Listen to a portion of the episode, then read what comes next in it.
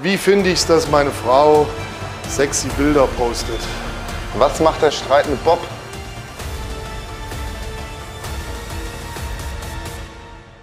Hallo und herzlich willkommen zu einem neuen Frage- und Antwort-Video hier auf dem Mighty Matze 2.0 Kanal.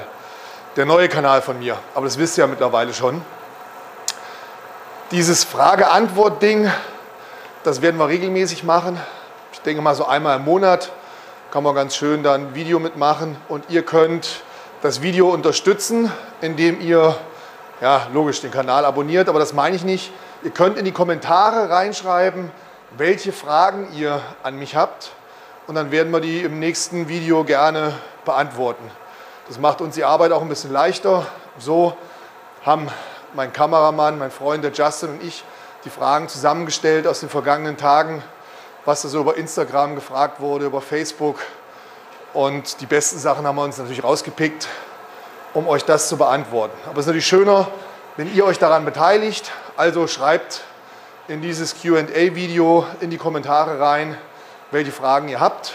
Und wir überarbeiten das Ganze und im nächsten Video nehmen wir es damit rein, oder? Ja. So machen wir es. Und bevor wir jetzt loslegen, erst nochmal vielen Dank an euch, dass ihr so zahlreich, viele von euch ja den Kanal schon abonniert habt.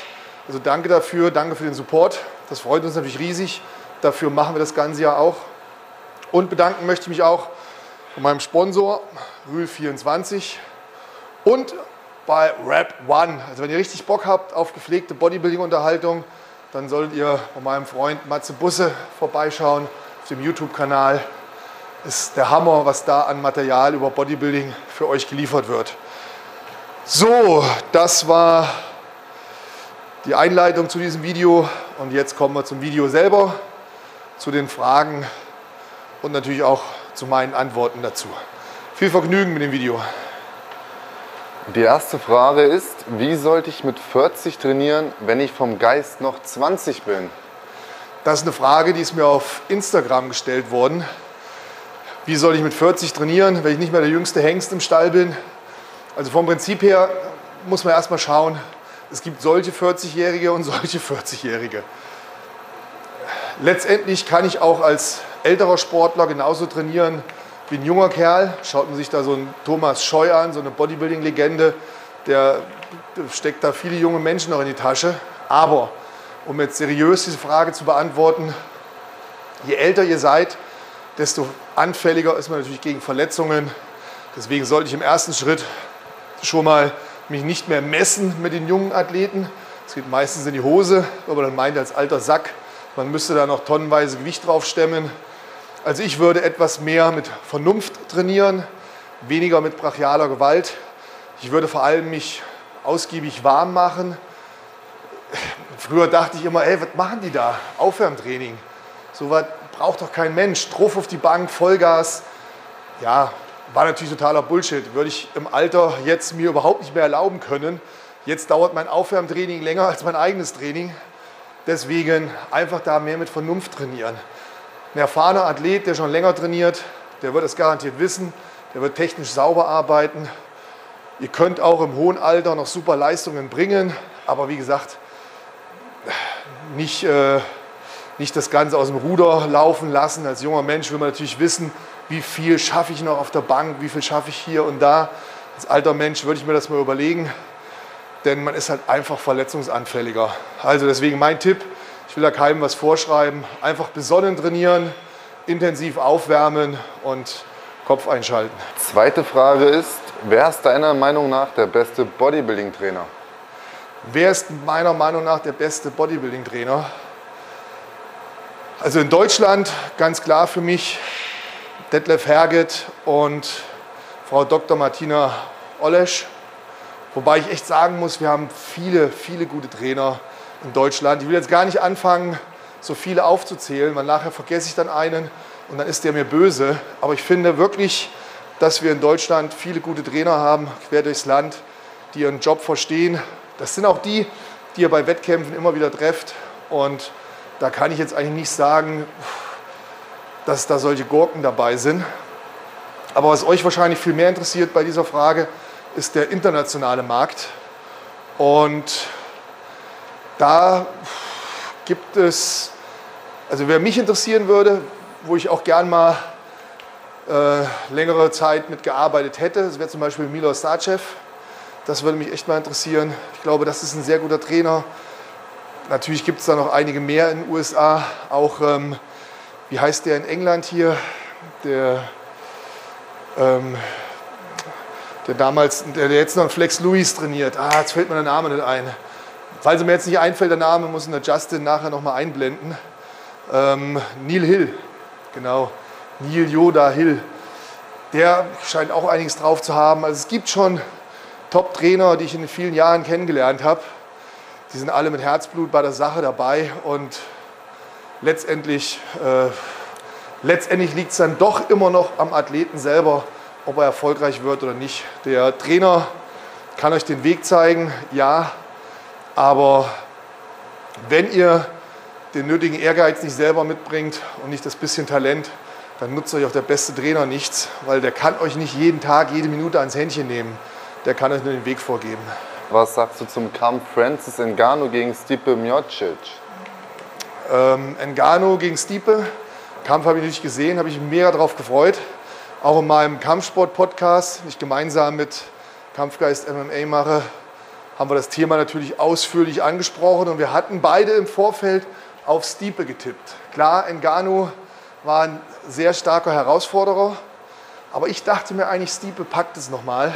Ja, natürlich lag ich falsch, wie das so ist mit den Voraussagen, die man macht, mit denen, die meinen, sie hätten eine Ahnung.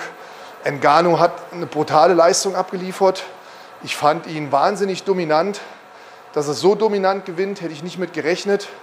Wobei man natürlich im Vorfeld wusste, dass wenn der zuhaut, so ein Knockout immer drin ist. Aber diesmal war es halt nicht so ein einfacher Knockout, mit dem er gewonnen hat, sondern es war wirklich so, dass er diesen Knockout, diesen Sieg erarbeitet hat. Er hat Ringen gezeigt, er hat gezeigt, dass er technisch sich auch im Striking verbessert hat. War ein mega interessanter Kampf und ich kann mir aktuell nicht vorstellen, dass Stiepe einen dritten Kampf, wenn es eine Trilogie geben sollte, gewinnen kann. Nächste Frage ist deine Meinung zu Steve Bentin. Meine Meinung zu Steve Bentin. Ähm, ja, also ich kenne Steve Bentin schon sehr lange und ich, ich finde, er ist ein echtes Unikat, wahnsinnig ähm, interessanter Typ. Ich finde nicht immer alles toll, was er macht, auch wenn ich über alles so ziemlich lachen muss. Aber das ist letztendlich eine Geschmackssache. Ich, ähm, ich schätze ihn sehr, so wie er ist. Und als Sportler ist er natürlich ein super Bodybuilder, hat ähm, hervorragendes geleistet, hat es bis zum Mr. Olympia geschafft und davor, Chapeau, ziehe ich meinen Hut. Also finde ich mega. Ähm, der Einzige, der noch besser ist als der Steve, ist seine Oma. Seine Oma ist super. Nee, ansonsten ähm, ja, freue ich mich immer, wenn ich ihn treffe. Ist ein sehr unterhaltsamer Bursche. Also wünsche ihm von Herzen alles Gute, dem Mr. Masse Steve Bentin. Fünfte Frage: Kann man auch ohne Fleisch effektiv Muskeln aufbauen? Kann man ohne Fleisch Muskeln aufbauen? Das ist jetzt so ein Ernährungsding. Würde jetzt Markus Rühl hier sitzen, würde er sagen, was? Äh, muss Fleisch fressen. Natürlich, wir haben zum einen mittlerweile ja so viele Nahrungsergänzungsmittel, dass man da auch äh, Top-Produkte hat, um Muskeln aufzubauen. Aber ich will jetzt keine Werbung machen für Rühl 24, sondern hier wirklich solide die Frage beantworten. Also mit einer vegetarischen Ernährung Muskeln aufzubauen, Finde ich total easy. Ich denke, das ist kein Problem. Man muss kein Fleisch essen, um Muskeln aufzubauen. Vegetarisch finde ich okay, da hat man zumindest noch die Möglichkeit, Käse zu essen, Quark zu essen, Eier zu essen. Vegetarische Ernährung finde ich einfach. Und ich kann es verstehen, wenn jemand sagt, du, ich, ich will keine Tiere essen. Finde ich vollkommen legitim. Bei veganer Ernährung, das ist ja nochmal eine Stufe höher, da finde ich es persönlich echt schwer. Also da muss ich mich echt reinfuchsen in diese vegane Ernährung, weil da gibt es auch noch nicht so viele Proteinquellen, die halt wenig Kohlenhydrate oder wenig Fett enthalten. Das heißt, wenn ich vegan mein Eiweiß abdecken will, komme ich immer automatisch relativ hoch mit dem Fett, mit den Kohlenhydraten und da wird es schon schwierig. Wobei es ja da auch mittlerweile auf dem Supplementmarkt Produkte gibt, die ähm, ja, vegan, komplett vegan sind, also vegane Proteinpulver zum Beispiel. Also auch vegan ist es mittlerweile möglich, aber meiner Meinung nach sehr schwierig. Man muss sich schon sehr gut mit der Ernährung auskennen. Und ich bin da ehrlich, ähm, ich nehme auch bei mir im Coaching Veganer oder Vegetarier in die Vorbereitung mit rein. Aber da sitze ich ein bisschen länger am Ernährungsplan als bei denen, die Fleisch essen. Da muss ich wirklich mich auch äh, reinfuchsen. Du musst schauen und musst die, die Kohlenhydrate, die Fette und so hin und her schieben. Also das finde ich, ähm, vegane Ernährung finde ich sehr schwer und ist in meinen Augen jetzt nicht geeignet für einen Bodybuilder. Für einen Freizeitsportler reicht es allemal. Für einen Wettkampf-Bodybuilder halte ich es fast für unmöglich. Da muss er dann auf Supplements zurückgreifen. Aber wie gesagt, wer da Probleme hat, gerne zu mir ins Coaching kommen. Gibt auch Ernährungspläne für Veganer, auch wenn ich, glaube ich, die Sachen selber nicht gerne essen würde. Bin ich ganz ehrlich. Nächste Frage passend zum Coaching von dir. Und zwar nimmst du auch Anfänger mit auf? Ja, Coaching-Fragen immer gut, kann ich gleich Werbung machen für mich als Trainer. Das ist mein Job letztendlich. Ich mache seit 20 Jahren nichts anderes. Der Justin kann das bestätigen. Der ist schon als kleiner, dicker Junge zu mir gekommen. Und äh, dann habe ich ihm Arsch versohlt. Jetzt ist es leider so, dass er mir einen Arsch versohlt. Aber gut, ähm, so ist es im Leben. Die Jungen werden immer stärker, die Alten werden immer schwächer damit muss man leben. Aber zurück zur Frage, mir ist es vom Prinzip her egal, wer, wer zu mir ins Coaching kommt. Ob das ein Anfänger ist oder ein super Wettkampfathlet, das spielt letztendlich keine Rolle.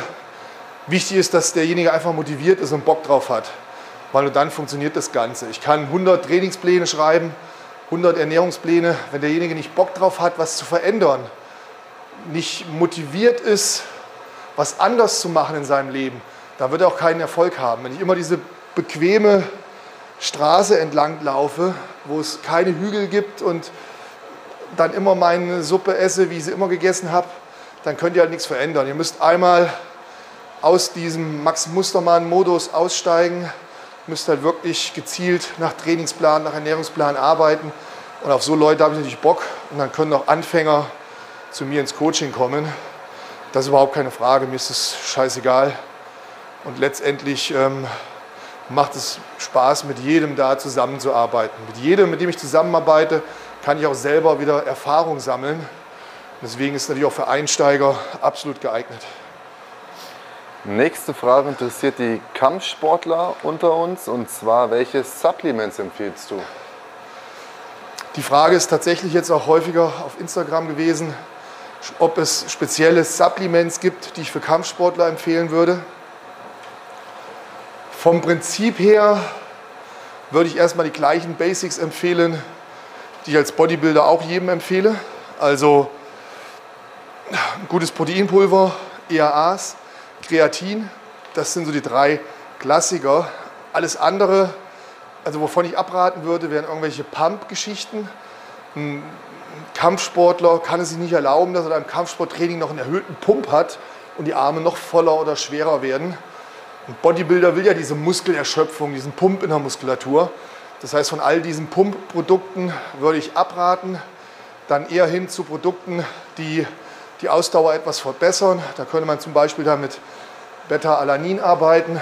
Das wäre so eine Möglichkeit. Und ansonsten würde ich auch als Kampfsportler genauso wie ein Bodybuilder eine saubere Sporternährung zu mir nehmen, plus die zwei, drei Basic Supplements, die er halt braucht. Und dann muss man halt individuell schauen, wie sieht es mit Mineralstoffen aus. Ein Kampfsportler, der sehr intensiv trainiert, der schwitzt natürlich viel, der braucht zusätzliche Mineralstoffe, gegebenenfalls auch Vitamine. Also da einfach ein Auge drauf werfen. Aber das ist halt ein, ein riesen Potpourri an Sachen. Und die Basics, wie gesagt, die sollten auf jeden Fall mit drin sein. Nächste Frage ist, wie ist dein Lieblingstrainingssplit? Wie ist mein Lieblingstrainingssplit? Interessante Frage, die ist bei meinem letzten Instagram QA gestellt worden, mehrfach sogar. Und auf Instagram habe ich sie schon einmal beantwortet. Ich würde es aber auch gern hier auf YouTube machen. Mein Lieblingstrainingssplit, gerade so in der Zeit, wo ich wirklich Bodybuilding-Wettkämpfe gemacht habe, der war so simpel wie nur irgendwie möglich. Ich habe sechs Tage die Woche trainiert und ich habe an den sechs Tagen in der Woche jeden Tag einen Muskel bzw. eine Muskelgruppe trainiert. Am Sonntag war dann der Tag, wo ich im Normalfall Pause gemacht habe. Das heißt, von Montag bis Samstag habe ich trainiert. Jeden Tag eine Muskelgruppe. Und das Ganze war unterteilt in Brust, Beine, Schulter, Rücken, Arme und Beine hinterer Anteil. Also sprich Beinbeuger, Waden, nochmal Gluteus. Da habe ich samstags einen extra Tag gemacht, wo ich intensiv den Beinbeuger trainiert habe. Das ist ähm, gut gewesen bei mir, hat bei mir funktioniert. Ob das jetzt bei jedem für euch genauso gut funktioniert, kann ich natürlich nicht sagen. Es gibt viele Möglichkeiten und ich denke, nicht jeder hat die Option, sechs Tage die Woche trainieren zu können.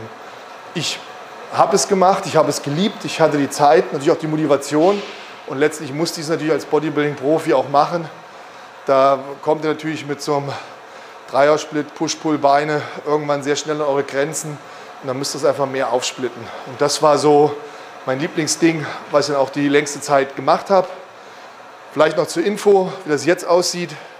Jetzt mache ich diesen Sechser-Split natürlich nicht mehr. Jetzt mache ich viermal die Woche Krafttraining, mache mehr Ausdauertraining, fünfmal die Woche und mache mein Kampfsporttraining. Also lange nicht mehr so Bodybuilding-lastig, wie das in der Vergangenheit war. Wie findest du es, dass deine Frau sexy Bilder postet? Wie finde ich es, dass meine Frau sexy Bilder postet? Ähm, ich glaube, die Frage, als sie wirklich gestellt wurde, waren diese anzügliche Bilder. Wir haben die Frage jetzt ein bisschen umformuliert in sexy Bilder. Ähm, ich finde es okay, solange das nicht zu billig ist und nicht zu nackig ist und stilvolle Bilder sind. Und ich finde, Justin war vielleicht auch mal auf der Seite von meiner, von meiner Lebensgefährtin, ähm, finde ich das vollkommen in Ordnung. Und natürlich muss man als Mann damit leben, wenn man eine attraktive Frau hat. Die attraktive Frau das natürlich gerne auch mal zeigen möchte und dann Bilder postet. Ja, und dann geht es vollkommen in Ordnung, wenn da mal Kommentare drunter stehen oder sonst irgendwas. Ich glaube, entscheidend ist es immer, dass es in einer Beziehung funktioniert. Und wenn die Beziehung funktioniert, dann kann ich es auch mal ab, wenn da zig Männer Kommentare drunter schreiben, wie toll sie das finden. Vielleicht macht es einen sogar auch ein bisschen stolz. Wie gesagt, immer dann, wenn die Beziehung gut läuft, in Ordnung ist, ist es, glaube ich, vertretbar. Und wie ich anfangs schon gesagt habe, es darf halt nicht zu billig sein. Wenn es halt zu billig ist und da zu viel gezeigt wird, dann würde ich mit Sicherheit auch sagen, hier du musst es sein. Und ich muss an der Stelle sagen, sie ist ja auch Mutter von zwei Kindern. Ähm, sie würde, glaube ich, auch nie so richtig billige Fotos dann posten, weil ihr Sohn ist 13, der sieht das auch. Meine Mutter sieht das, ihre Mutter sieht das. Also ist das alles schon mit uns abgesprochen und in dem Rahmen, wie ich es für in Ordnung halte. Zehnte und letzte Frage, die wahrscheinlich einige interessieren wird. Was macht der Streit mit Bob? Was macht der Streit mit Bob? Ja, vom Prinzip her gibt es keinen Streit. Wir haben nichts mehr miteinander zu tun. Ich habe äh, letztendlich ja, nichts mehr mit ihm zu tun, wie ich eben schon gesagt habe. Und bin ehrlich gesagt auch froh drüber.